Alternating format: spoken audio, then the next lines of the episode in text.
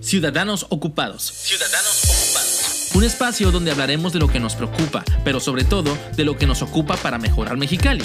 En Ocupa Mexicali creemos que siendo mejores ciudadanos, impulsaremos mejores gobiernos. Impulsaremos mejores gobiernos. Este es un espacio abierto a todos los quechanillas que ya se están ocupando de nuestra ciudad. Ciudadanos ocupados. Salud, medio ambiente, educación, participación ciudadana, seguridad y valores mexicalenses. Todos esos temas y más estarán en este espacio para ocuparnos en ellos. Ocuparnos en ellos. Entra a ocupamx.com y sé parte de los ciudadanos ocupados.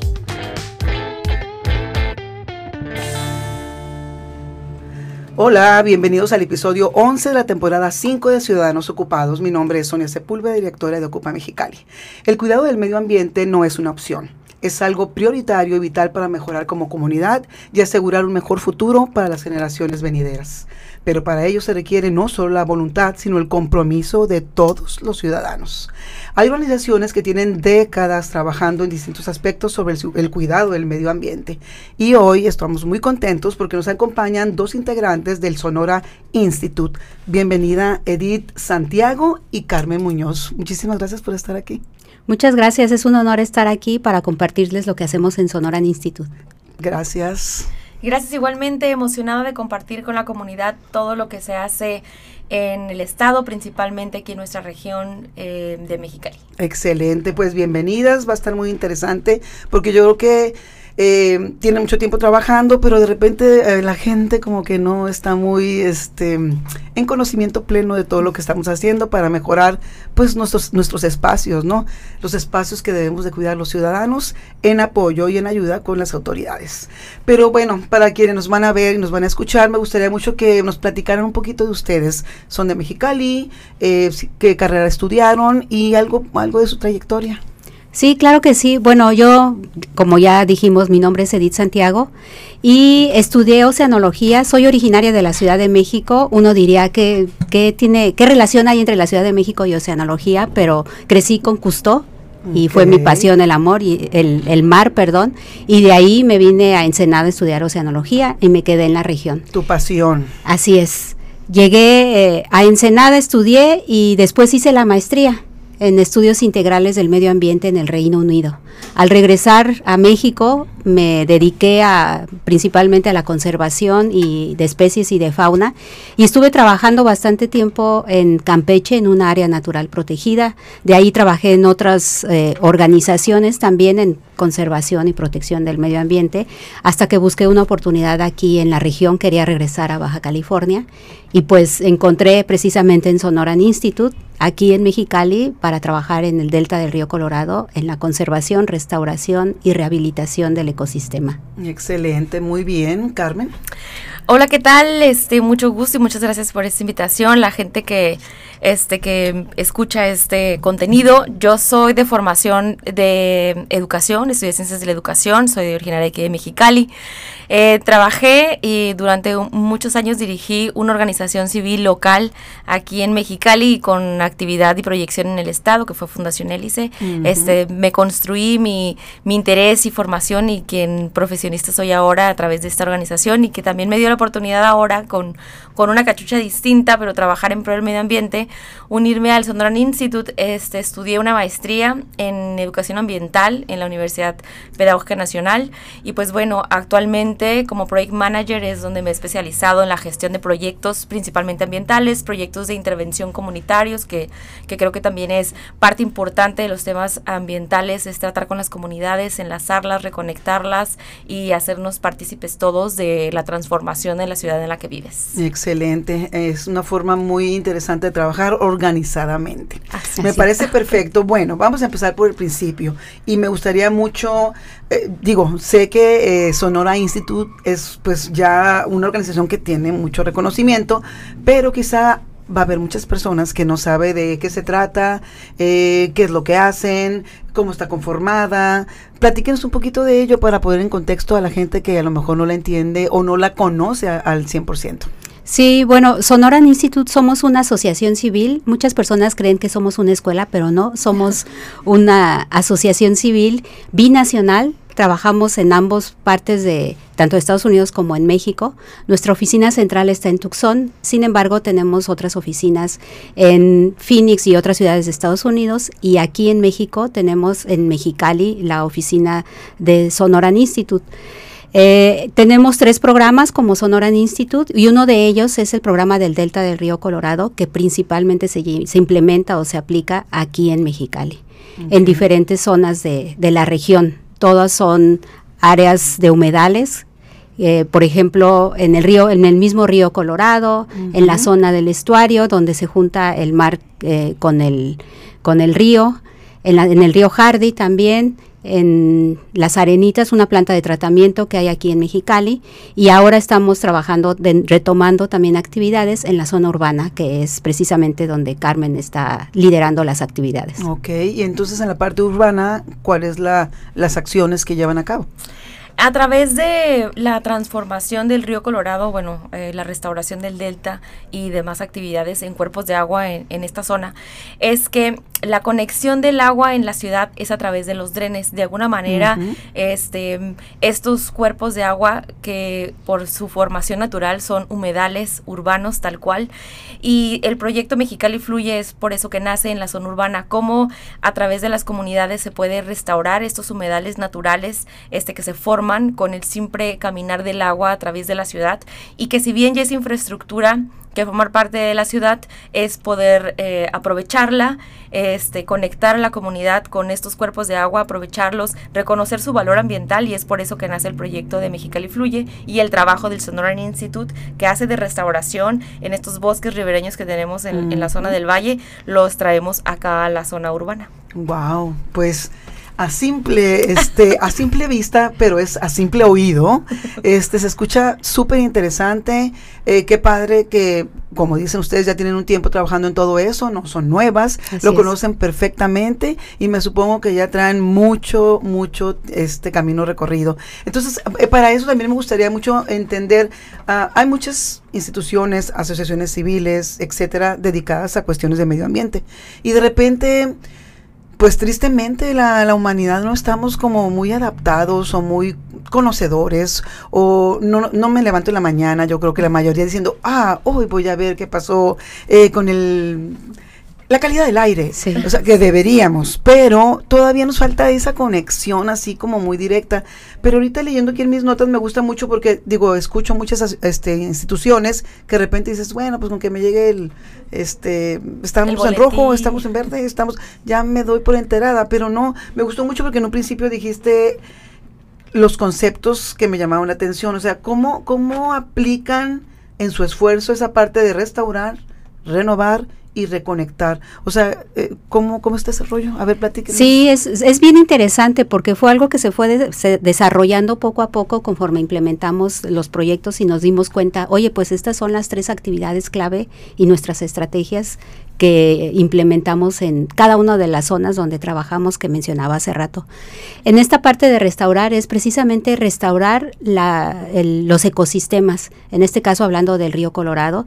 El ejemplo es que removimos de una zona de, do, de 200 hectáreas más o menos unas especies no nativas que afectan pero las sustituimos por especies nativas que son álamos, sauce y otros arbustos y, y otros tipos de plantas, uh -huh. precisamente para mejorar el ecosistema, para que las aves y otras especies vuelvan a verse en esta zona y también para que las comunidades puedan disfrutar de estos sitios a través de actividades recreativas y quien quita y en algún momento también productivas, ¿no? Okay. Esa es la parte de restaurar. Uh -huh. En la parte de reconectar lo que buscamos es que dadas la situación en la cuenca del río Colorado, que hay menos, hubo menos agua que fluyera hacia esta zona y se conectara con el Golfo de California, lo que buscamos es precisamente formas para que otra vez el río fluya y se conecte o se reconecte con el estuario, con el mar, ya sea a través del agua en el río, en el cauce del río y que llegue al mar,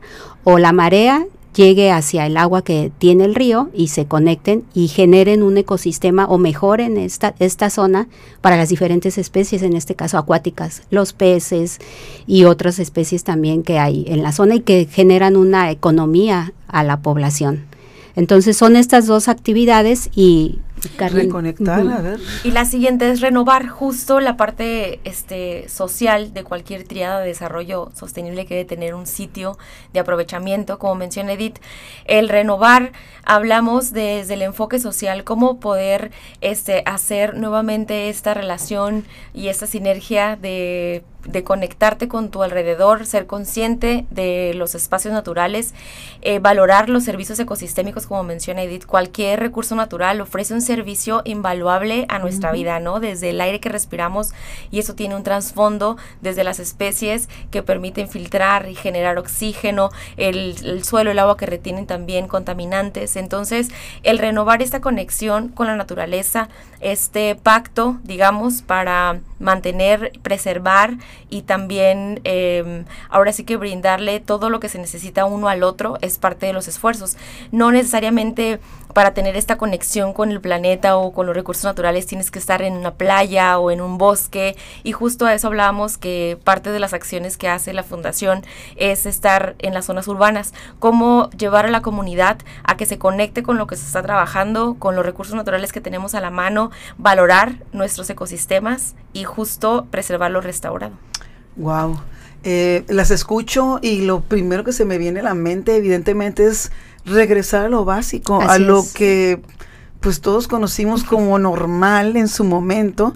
Bueno, yo más, porque ya tengo varios años y yo recuerdo todo esto que ustedes están comentando, que el fin de semana te ibas al Valle de Mexicali, había canales, había mucha vegetación, había árboles. En un árbol te acomodabas ahí con un mantelito y podías estar, hacer un picnic sin ningún problema, cosa que ya, ya no sucede. Entonces, qué importante es eh, no olvidar tus, tus pues tus acciones pasadas, las correctas, obviamente, y también las incorrectas, porque de ahí también eh, aprendemos, mucho, aprendemos mucho, pero qué interesante poder lograr regresar a, pues a lo básico, no al pasado, sino a lo básico, porque pues eso es lo que nos va a dar como que este batería para lo que sigue, ¿no? Sí, exactamente, y de alguna forma la pandemia digamos, si hablamos de algo positivo, ajá, y si hablamos de algo positivo de la pandemia fue esto, que empezamos a valorar, a revalorar estar en espacios abiertos, ¿no? Buscábamos ir al parque, buscábamos ir a un bosque, buscábamos, y no podíamos ir a cualquier otro sitio y no podíamos precisamente por la limitación de, por seguridad de, en cuanto a la salud, ¿no? Y ahí va una lección aprendida también, entonces, ¿dónde si tú no lo haces, la naturaleza te va a hacer que lo hagas. Entonces, bueno, pues ponte las pilas y haz lo correcto para que no nos pase otra vez algo tan espantoso como fue esta pandemia, que la verdad es que, digo, vimos muchas cosas que a lo mejor tenemos que retomar y aprendimos lecciones, todo lo que tú quieras te gustas, pero no me gustaría volver a vivir, la verdad. Yo creo que a nadie nos gustaría volver a pasar por lo mismo, pero aquí lo importante pues es aprender de, pues, de las metidas de pata, de los errores, de las cosas que a veces creemos que no son tan importantes, pero son básicas para que tú como ser humano, para que tú como una comunidad, tu familia, pues puedas vivir de manera normal como cualquier ser humano, pues con las cosas básicas que necesitas para desarrollarte normal, o sea, como una persona normal. Wow. Este, a ver, el, su nombre, Sonora Institute. Eh, ¿Por qué Sonora Institute? O sea, la gente que los escucha, yo creo que piensan en, en, nuestro estado este, vecino, vecino que, que es Sonora, pero ustedes hacen mucho trabajo, me imagino que allá, aquí, ¿dónde más? O sea, ¿por qué el nombre y, y, cuáles son sus áreas de trabajo? O sea, ¿dónde se mueven? Sí, bueno, el nombre de Sonoran Institute surgió a partir, sí, y es una pregunta que nos hacen de manera constante, ¿no? ¿Por qué Sonoran Institute si estamos en Baja California o en Arizona o en y surge a partir del desierto sonorense, que incluye precisamente parte del estado de California en Estados Unidos, Arizona, Sonora, Baja California y también parte de Baja California Sur. sur. Entonces abarca esta área y también hemos trabajado en algunos momentos en Sonora, trabajamos ahorita en Phoenix, trabajamos en California y ahorita estamos aquí en Baja California, ¿no? Entonces de ahí viene el nombre de Sonoran Institute, el origen. Bueno, este la vamos a tomar por buena porque prácticamente son nuestros primos hermanos aquí, este San Luis Colorado, pues prácticamente es como si fuera una colonia de nosotros. En realidad al fundador le gustaban los burritos. Ah, fíjate nada más, fíjate nada más. Ahora platíquenme un poquito del proyecto Mexicali Fluye. Sí, este proyecto es un proyecto, la verdad, que me emociona compartir con la comunidad porque no es algo nuevo que se inicia este año si bien este 2022 arranca operaciones, digamos, la versión 2.0 de Mexicali Fluye, es un proyecto que se inició primero con un estudio ubicando la red de drenes en Mexicali. Y creo que aquí vale la pena detenerse un poco en el que Mexicali Fluye tiene la intención de cambiar el concepto que un dren no está relacionado a drenaje, a basura, o sea, drenaje de aguas residuales, a basureros, a espacios que se tienen que eh, cubrir porque no tienen ningún beneficio la red de, drenes en Mexicali tiene una razón de ser como infraestructura de una ciudad como cualquier otra que los tiene y es justo que nuestra red de los drenes en Mexicali eh, viene de aguas de agrícolas. Mexicali y su valle, bueno, están conectados, somos una zona este, completamente agrícola y justo estos cuerpos de agua que atraviesan la ciudad son más de 64 kilómetros de drenes. Claro que hay algunos en situaciones más complejas que otros y creo que aquí los, este, lo que, los que nos acompañan y escuchan podrán identificar a lo mejor algún tren en el que pasan cuando van al trabajo, que esté cerca de su casa o esté cerca de algún parque donde van y, y a alguna actividad recreativa. Y la dinámica social de cada espacio donde están estos drenes depende mucho de las soluciones que se puedan trabajar. Así que eh, Mexicali Fluye nace con esta visión de que teniendo eh, la contextualización de que existen estos drenes a cielo abierto, que... De alguna manera en infraestructura es muy complejo embovedar y tapar, también que eso lleva a otras implicaciones, este, pues vaya a largo plazo, incluso a mediano plazo. El trabajar los, los drenes como, como una red de humedales urbanos que realmente si ustedes se detienen sobre algunos, este, podrán ver una cantidad de especies de aves principalmente migratorias, otras de estación, que pues realmente es un hábitat que se ha creado y que justamente el trabajo de este proyecto es Em, reactivarlos como lo que son humedales urbanos que no tendríamos por qué ver ahí un sillón, este, una basura quemada o bueno, un espacio que pueda promover la delincuencia. Entonces, este, este proyecto traza varias líneas de los drenes donde se podrían aplicar proyectos interesantes. Unos de ellos son los corredores verdes. Creo que es un concepto en el que a lo mejor muchos estamos familiarizados porque hemos visto la aplicación de muchos de ellos en la ciudad y que es un tema maravilloso porque hablar de un corredor verde, estás hablando de una adopción pública, no tanto por la administración, sino la comunidad que lo construye, lo mantiene. Este, y que lo más importante, y creo que lo que ha ayudado es que de unos años acá, y, tú has de coincidir, la promoción de la adopción de especies nativas ya no es tanto como antes, un árbol que se ve bonito lo pongo porque es bonito, sino tiene que ser un árbol funcional, porque no utiliza tanta agua, porque este, se adapta a la región y, bueno, embellece nuestra, sí, todo tiene una razón de ser. Exactamente. Entonces Mexicali Fluye es una combinación de aspectos maravillosos, tanto ambientales principalmente, porque hablamos de que estos cuerpos de agua se buscan limpiar y reactivarse como lo que son, este, solamente un flujo de agua corriente que generan eh, humedales constantes a lo largo de su trayecto pero también la dinámica social que envuelve esta zona es maravilloso porque hablamos de que un dren que pueden ubicar, que es una zona problemática en alguna comunidad que esté lleno de, tiraderos clandestinos, se limpie, se rehabilite y se entregue y se construya con la comunidad áreas recreativas, senderos eh, y por supuesto esos corredores verdes con plantas nativas puedan darle a la comunidad una visión distinta de donde viven. O sea, estamos hablando de dignificar las comunidades, las colonias, dignificar la zona en la que está la escuela de mi hijo porque hay un dren cerca y no tendría por qué ser un foco de infección.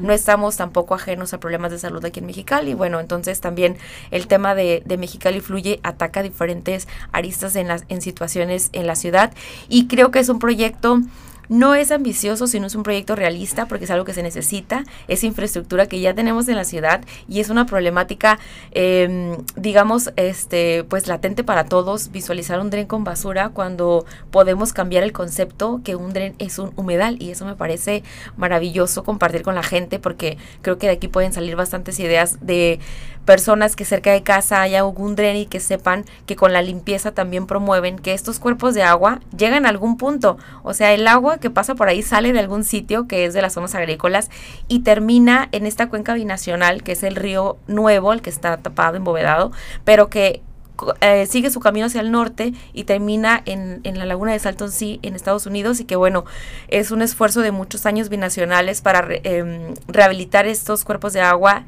eliminar contaminantes y que pues por supuesto eso también se refleje a que la calidad del agua eh, sea buena de ambos lados de la frontera, que es una misma región a fin de cuentas, como lo dice nuestro nombre, Sonora Institute, no significa que trabajemos únicamente en Sonora, sino que somos parte del desierto de Sonora, ¿no? Sí, es bien importante también ya entender que, digo, desde hace mucho tiempo somos globalizados. Así es respiramos el mismo aire que respira cualquier parte de California. Sí. Pues Baja California igual. El agua, como dices tú, que se mueven los subsuelos, pues es también la misma agua. Y debemos de dejar de ser indolentes en cuanto al aspecto de tirar basura, hacer quemas, este, animales muertos. Eh, es, es increíble que no debemos. Eh, eh, yo creo que aquí te va a cambiar el esquema cuando pienses hacia el futuro. No pienses nada más en ti egoístamente, ni pienses tampoco en el corto tiempo, porque el corto tiempo, pues, es en un minuto más, ya es largo tiempo. O sea, no puedes entender que lo que hagas ahorita no va a tener un, efecto. Un efecto este, si, lo, si lo haces bien, el efecto es positivo. Pero si lo haces mal, obviamente será negativo y va en contra de ti, de tu familia, de tus vecinos, de las generaciones que vienen. Pues tú vas a tener hijos, vas a tener nietos, vas a tener, o sea, no puede ser que, que no te tomes un minuto para pensar y hacer conciencia de los actos este, que vas a generar y todo lo que viene en consecuencia, pues. Sí, que eres parte también. Hablar de medio ambiente no es el cuidado y conservación de los suelos, aire y demás. Hablar de medio ambiente es educación, salud. Tu misma persona como este, persona activa en una sociedad, eres parte del medio ambiente. Y lo principal aquí es que no es luchar contra la naturaleza, o sea, es trabajar con la naturaleza. A la paz. Soluciones basadas en la naturaleza es lo que forma parte de los proyectos del Sonoran Institute, como a través de los mismos recursos naturales, aprovechamiento, restauración, se puede construir una sociedad. Sí, es bien importante de veras tomarse un minuto antes de accionar esto que les digo, tirar basura, animales muertos, quemas, este muebles, tubos, maderas, es llantas. No, no, por favor, de veras, en, en verdad el daño es para nosotros. No, no porque tú ves que nadie te vio haciéndolo, creas que ya no pasó nada sí pasa y mucho. Entonces hay que ser conscientes, hay que ser corresponsables y, evitar ser indolentes. O sea, nos, nos, tiene que doler esto para que lo pensemos un poquito más. Eh, hablando del, del, delta, ahorita al principio que hablamos del, del, delta del río Colorado, un ecosistema pues que es, me imagino como lo dijimos hace ratito, vital para pues la región de nosotros y nuestros vecinos del norte. Eh, yo creo que en ocasiones no dimensionamos mucho la importancia de protegerlo y restaurarlo. Eh, para que el ciudadano común entienda cómo, cómo, qué es y qué representa para la región este, este cuidado que tenemos que, tener para el río Delta. Pues si, si lo vemos eh, desde la perspectiva de salud, tener áreas forestadas en buena, en, en de buena calidad, lo que nos brinda es un espacio donde podemos disfrutar caminar y eso nos ayuda mentalmente y físicamente. Pero a la par también son áreas donde se puede hacer una actividad económica, como por ejemplo observación de aves y que hubiera un guía de observación de aves y ese guía puede hacer cobrar, ¿no? O las abejas, llevar abejas a ese sitio y producen la miel. O la pesca también deportiva o de autoconsumo. Estos sitios eh, en el delta del río Colorado nos ayudan a esto, ¿no? Eh, a partir de la restauración de estas diferentes zonas. Y al mismo tiempo, si hablamos del estuario, que es en el delta del río Colorado, también hablamos de la pesca. La zona del estuario es donde la curvina golfina que se pesca cada febrero, cada primavera, digamos, eh, va y desova. Entonces eh, es en el momento posterior que es capturada y es eh, se pesca y se vende, ¿no? Entonces también es una fuente de, de, recursos o económica para la región. Y esto depende mucho también del agua del río Colorado que es lo que hemos venido trabajando en, los últimos años, o mucho del trabajo de Sonoran Institute, junto con otros socios, eh, hacemos es obtener o gestionar agua precisamente para el medio ambiente, para el río Colorado aquí. Y si recuerdan, en 2014 hubo un envío de agua de un volumen considerable a partir de Presa Morelos y fluyó por todo el cauce del río y llegó hasta la zona del estuario que les decía. Entonces recorrió miles, varios miles de kilómetros en Estados Unidos pero también recorrió varios kilómetros aquí en, Mexicali Y eso es lo que buscamos. El año pasado sucedió un evento no similar, eh, desde Presa Morelos, pero sí fue un envío de agua importante, un volumen importante. Desde mayo hasta octubre hubo este envío de agua en el río Colorado. Si ubican, es más o menos de, del puente de San Felipito o el vado de San Felipito yendo hacia eh, Ciudad eh, Coahuila. hacia aguas abajo fue donde se envió esa agua y este año vamos a tener un suceso parecido. Se va a ver un envío de agua hacia el río Colorado y va a fluir por todo, por toda la zona, ¿no? Pues qué importante de veras, insisto, ser responsables porque eso te va a dar muchas oportunidades, este, tanto para tu bienestar físico y mental, como para tu bienestar económico, porque como dices, puedes hacer este, pues muchas prácticas de comercio o negocio que también a mucha gente le, sirve y ese, ese circulante ayuda a activar también otras economías, pues no nada más se queda ahí, pues. Esa es la parte que también tenemos, tenemos que pensar en, a lo grande o, o globalizadamente, porque todo lo que hagan allá, aquí o acullá afecta de una u otra manera, pues. Entonces lo importante es ser responsables, vamos empezando por ahí, si no, pues, pues, no sé quién lo va a venir a hacer, si no lo hacemos nosotros. Exacto. el tema también de la identidad este, cultural de la región. El trabajo del Delta, por ejemplo, que menciona Edith, si bien eh, pudiera parecernos a nosotros algo lejano porque no lo veo en la esquina de, mi casa, ¿no? Donde están eh, esos cuerpos de agua que mencionan, no sé, el río Colorado, cómo se conecta al Golfo y demás. El, el, elevar el valor cultural, como mencionaba Edith, del trabajo con las comunidades indígenas de la región, que son los Cucapás, con los que también trabajamos en la región, justamente este, con apropiarse, eh, que se apropien ellos del área restaurada y que también forman parte ellos de los trabajos de campo. Igual, este, ahí Edith podría ampliar un poco más, pero las personas de los de la misma zona, este, de las comunidades de, de donde se restaura, son quienes ayudan a restaurar, se hacen cargo del vivero y que son efectos positivos para toda nuestra región. El que se restauren ecosistemas tiene beneficios ambientales que no podríamos calcular económicamente en, en nuestra vida diaria, el que podamos restaurar un, un, un espacio este tan cercano a nosotros porque recordemos que Mexicali tiene es un valle y tiene cuerpos de agua que necesita el cuidado de las acciones inmediatas que hacemos nosotros para evitar la contaminación de los cuerpos de agua del subsuelo, el aire y demás, ¿no? Y que se hacen trabajos impresionantes de restauración con la misma comunidad de aquella zona. Wow, pues qué interesante que digo, gracias a Dios ellos los apoyan, gracias a Dios ellos están ahí pues, y están interesados, pues en estar bien este alertas y, y muy muy prestos involucrados, involucrados Y, alertas a todo lo que tienen que hacer porque es, pues es su tierra y, la cuidan como un tesoro no sí, cómo la debemos de cuidar todos y el sentido de pertenencia que ha generado este bosque hacia las comunidades alrededor nos ha ayudado, por ejemplo, eh, cuando ha habido un conato de incendio, nos avisan luego, luego, y entonces tomamos acciones, ¿no? Entonces sí, es algo muy importante y que nos hemos dado cuenta a través de los años de esta generación de sentido de pertenencia, ¿no? Cuando van la gente y planta su árbol, al tiempo nos dice, oye, ¿cómo va mi árbol? Oye, quiero visitar el sitio. Entonces eso es muy, ha sido muy importante. Sí, es este, yo creo que es una, una, una forma de, de hacerlo tuyo y lo que es tuyo pues lo quieres, lo cuidas, este, estás al tanto de, ¿no? Entonces vamos haciendo nuestro pues toda esta parte de, de, este, de Baja California, desde Sonora para acá, donde hay mucho por hacer y nos necesitan. En Ocupa Mexicali buscamos ampliamente incentivar la participación ciudadana en todos los temas que impacten para, para el bien de la ciudad, ese es nuestro objetivo número uno, que la gente entienda que tiene que participar. El ciudadano tiene que participar en todo lo que sucede.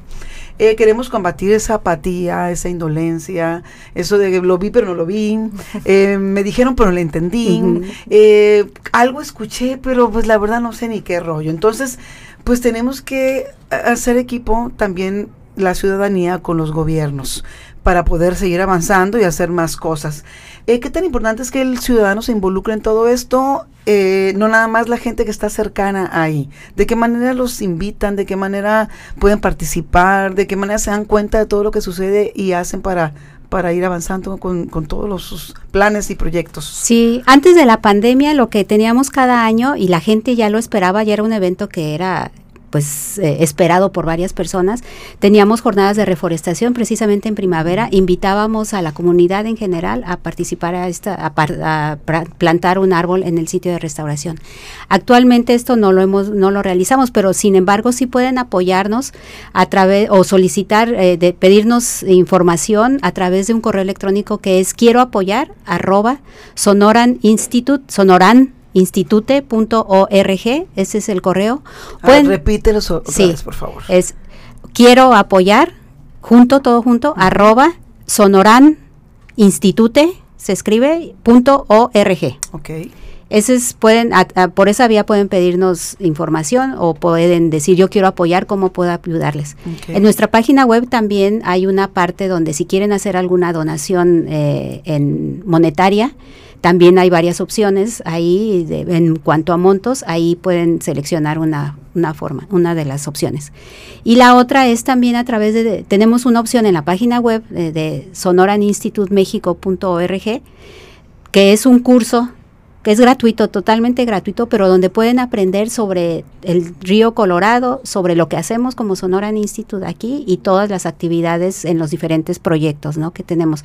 Son alrededor de cuatro, de seis módulos, perdón, que pero muy cortitos, en dos horas ya tomaron el curso, pero aprendieron mucho de lo que estamos haciendo y del río Colorado aquí en, en Mexicali. Tenemos también Instagram, que pueden conocer ahí más sobre lo que hacemos, que es Sonoran Institute. Y, pues llamarnos por teléfono al 686-582-5431. Ahí también pueden contactar. ¿Físicamente tienen oficinas? ¿En dónde están? Físicamente estamos en Avenida de las Américas, número 233 en la colonia Cuauhtémoc Norte. Okay. Ahí pueden también visitarnos. Bueno, ya nadie puede decir que no sabe dónde están, nadie puede decir que no saben qué hacen, nadie puede decir eh, no sé cómo ayudar. La, eh, o sea, hay, la verdad es que ahorita creo que la mayor parte de la gente ha, creado esa conciencia de que la parte del medio ambiente, que es donde pues, abarca prácticamente todo lo que ustedes hacen, es súper importante. Y mucha gente quiere ayudar y a veces no sabemos cómo hacerlo y siempre les digo aquí en nuestros episodios, es bien importante que nada más te decidas hacerlo.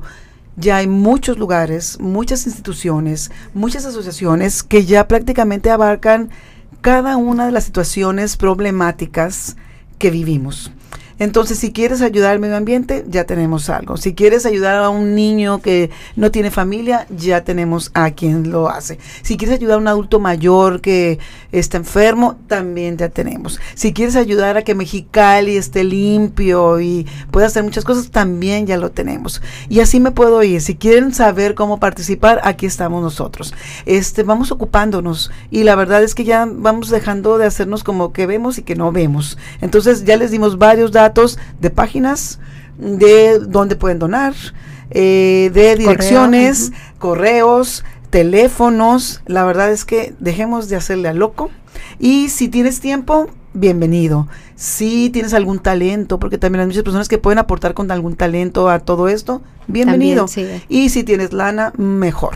Entonces, este, ya vamos, vamos participando, vamos entendiendo que Mexicali es de todos y que tenemos que también apoyar todo lo que está en nuestro alrededor. Insisto, las fronteras nada más son pues este superficies o áreas que se delimitan para ciertas circunstancias políticas, este económicas o lo que tú quieras. Pero al final del camino el mundo es mundo y nosotros somos humanos habitantes del mundo.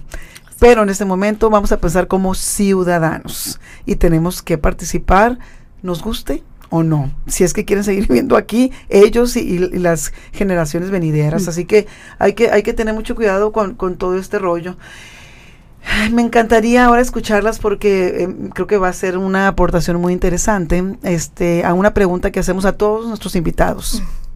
Y me encanta escuchar porque son tan variadas, tan largas, las dos las pueden contestar. No te no, no andes, no, no, no, no, no, que chinchampú ni que nada, porque imagino que las dos tienen su pensamiento muy, muy bien definido. ¿Cuál es la visión del Mexicali que quieres? Empezamos contigo, Edith.